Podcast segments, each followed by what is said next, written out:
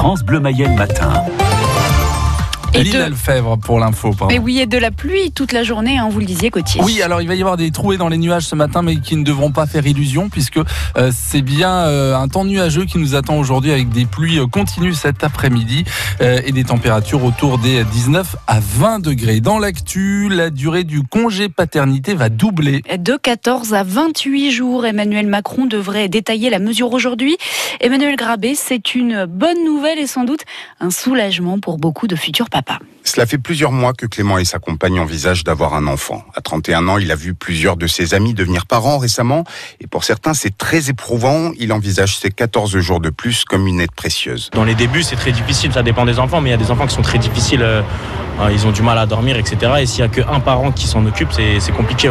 Si on fait en sorte qu'on puisse euh, rallonger la période pour qu'on puisse euh, être plus posé et appréhender les premiers mois plus facilement, oui, ça me permettrait de rester avec ma femme et mon enfant et de faire en sorte que on passe ça de manière plus facile et que ni l'un ni l'autre soit trop fatigué. Une situation qu'avait anticipé Georges il y a 4 ans à la naissance de son enfant. Pour laisser sa femme se reposer et assumer pleinement son rôle de père, il avait posé des congés payés à l'issue des 11 jours du congé paternité. Ça m'a fait à peu près un mois en fait en tout, donc j'ai dû prendre 15 jours pour combler quoi. J'estime qu'il fallait plus de temps pour pouvoir euh, mieux se préparer à la situation à long terme. Et la naissance d'un enfant, c'est pas comme acheter une nouvelle voiture, une nouvelle paire de chaussures, j'ai envie de dire, c'est quand même un autre projet, donc euh, 11 jours ça fait un peu court. Parce qu'en plus vous avez la partie administrative, vous avez euh, beaucoup de choses à régler, et en fait 11 jours ça passe très très très vite. Un dispositif qui va devenir en partie obligatoire pour inciter les pères à en profiter. Ils ne sont pour le moment que 2 sur 3 à y avoir recours. Les 15 jours supplémentaires euh, devraient être pris en charge par l'assurance maladie.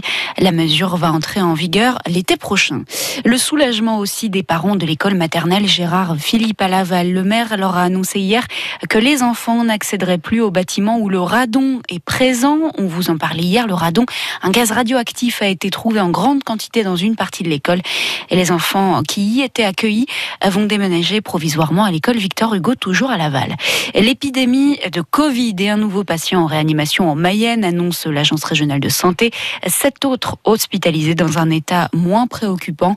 Le taux d'incidence avec lequel on calcule les nouvelles contaminations augmente, mais reste en dessous du seuil d'alerte dans notre département. Des petites mains devenues des héros. Les aides-soignants, leur métier a enfin eu la reconnaissance qu'il méritait pendant le confinement, mais il attire trop peu témoignages dans moins d'un quart d'heure. Le député mayennais Guillaume Garot se présente comme tête de liste de la gauche et des écologistes au régional. Il l'a officialisé hier. Les élections ont lieu en mars prochain.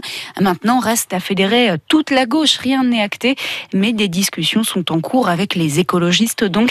Et pour ça, à défaut de programme, Guillaume Garot a un objectif simple, battre la droite. C'est une droite qui est très repliée sur elle-même et qui ne va pas au-devant des habitants, au-devant des citoyens. Et je crois qu'aujourd'hui, euh, il faut de nouvelles priorités pour répondre aux, besoins des gens, euh, sur la santé, sur l'emploi, sur la formation, sur les déplacements, et de nouvelles façons de faire aussi. La majorité régionale n'a pas bien pris la mesure des défis qui nous attendent. D'abord sur le plan euh, économique, nous craignons des dizaines de milliers de chômeurs à l'échelle de notre région d'ici l'année prochaine.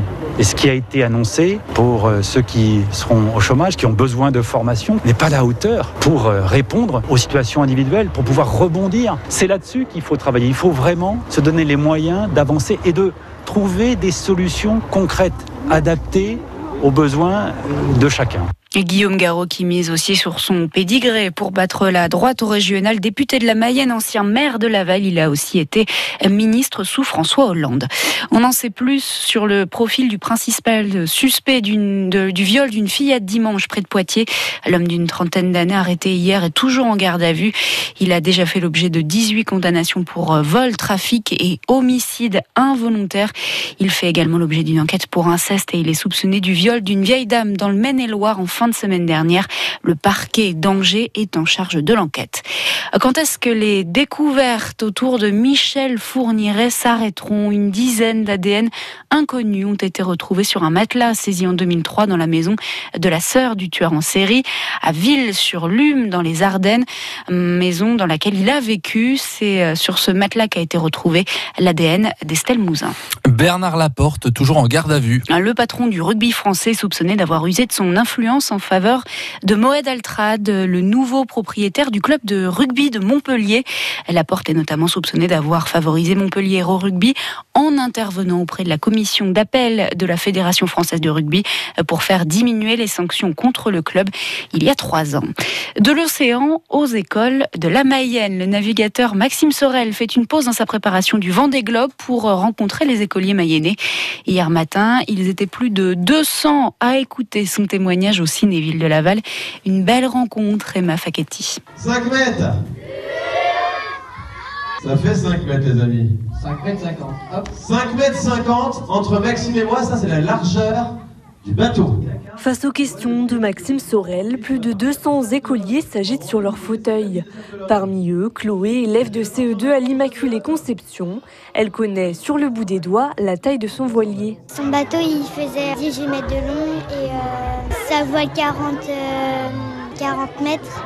Pendant une petite heure, le skipper évoque les conditions de vie difficiles à bord de son bateau, de quoi étonner Louis, élève de CE2. Qui devait dormir euh, dans des minuscules cabines qui devait plonger tout au fond de l'eau pour, euh, pour réparer le bateau. Cette aventure en solitaire est aussi une aventure humaine et du haut de ses 8 ans, Clotilde a été fascinée par la persévérance de Maxime Sorel. Être euh, skipper, c'est pas facile.